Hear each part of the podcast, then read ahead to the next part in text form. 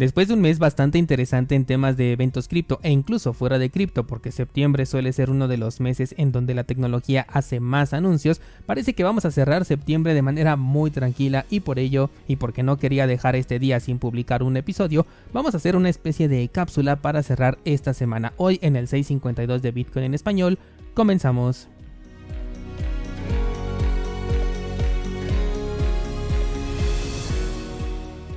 Este episodio no tiene versión en video, sí se puede escuchar por supuesto en las plataformas de YouTube o de Odyssey, pero no vas a ver nada en pantalla, ¿de acuerdo?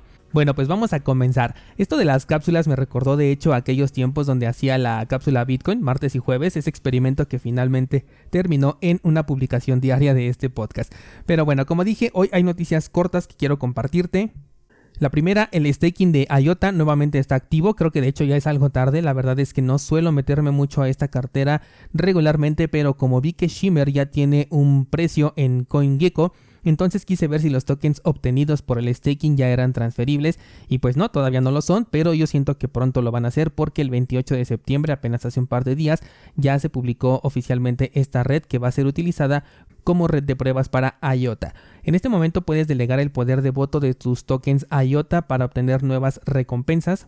Quedan poco más de 20 días, así que lo puedes aprovechar todavía si es que tienes IOTA holdeado. Si no lo tienes, no recomiendo comprar únicamente por el incentivo del staking. O sea, si ya tenías la intención de comprar por algún análisis personal, eh, pues ya entonces puedes aprovechar la oportunidad. O si ya tienes tokens IOTA holdeando desde hace tiempo, pero que el staking sea ese incentivo para comprar el token original que es IOTA, personalmente no lo recomiendo porque está entregando tokens que son nuevos, que bien pueden romperla y dar una ganancia exorbitante. O sea, ahí está el volado, pero tienen también alta probabilidad de ser un fracaso e irse al olvido. Así que pues para aquellos que ya estamos holdeando IOTA, pues lo podemos aprovechar porque finalmente es algo gratis, pero eh, no compraría yo únicamente por este incentivo. Para el staking vas a necesitar la cartera oficial de IOTA llamada Firefly en su versión más actualizada. Siguiente nota, Bitbox02 me mandó un correo informativo diciendo que van a subir los precios de su cartera en hardware a partir de mañana primero de octubre. Por lo que si te interesa adquirir esta cartera, pues aprovecha el día de hoy todavía el precio anterior. Personalmente me gusta mucho esta cartera, sobre todo en su versión Only Bitcoin. Sé que tiene por ahí algunos temas incómodos con la aplicación de la prueba de... ¿Cómo se llama? Ay, se me fue la palabra. Hasta hicimos un episodio al respecto. Prueba de propiedad, creo que se llama. A esta propuesta que todos rechazamos e hizo que eh, las carteras que ya se habían pronunciado al respecto positivamente, pues se retractaran por la respuesta que tuvo la comunidad. Pero en este caso, Bitbox 02 no pudo dar el paso hacia atrás porque pues es prácticamente una idea que viene desde su país de origen. Aún así, una excelente cartera en hardware que no dejaría de utilizar ni tampoco de recomendar hasta el día de hoy, ya que dicha implementación no afecta a la seguridad o a la privacidad de esta cartera, sino más bien es un tema adicional para aquellos que utilicen servicios centralizados.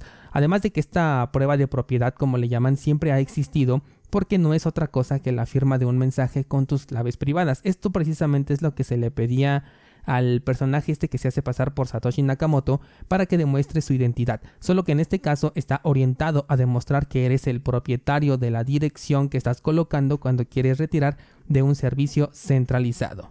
Así que ya lo sabes, Bitbox 02 hoy es el último día con el precio anterior y por supuesto que esto no está patrocinado, ¿de acuerdo? Bueno, siguiente tema dice, mm, ¿cuál es el siguiente tema? Ah, sí, Monero. Monero está implementando las Vanity Address, que son estas direcciones pseudo personalizadas, con lo cual vas a poder tener una dirección con un identificador numérico más un texto que tú vas a poder elegir. Por ejemplo, no lo sé, un identificador numérico como, no sé, 325 más la palabra cursos Bitcoin, por ponerte un ejemplo.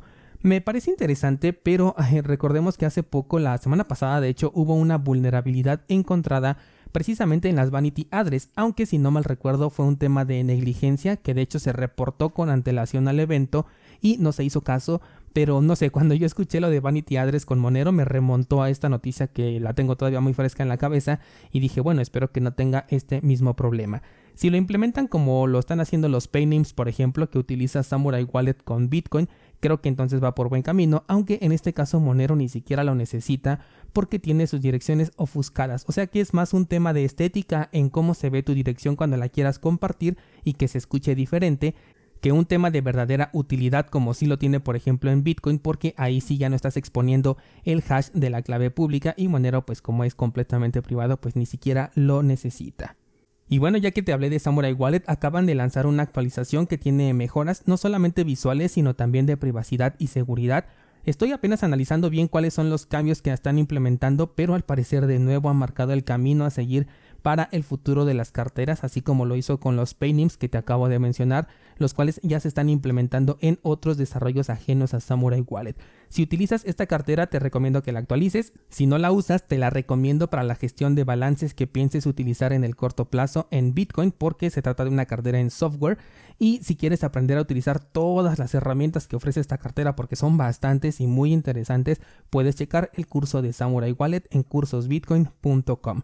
Adicional a ello, en las notas de este programa, enlace para nuestro pool de Cardano, enlace para cursosbitcoin.com. Hoy nueva clase, por cierto, vamos a conocer el script Pay to Witness PubKey Hash y con esto vamos a cerrar la semana y el mes de septiembre. Muchas gracias y que tengas un excelente fin de semana.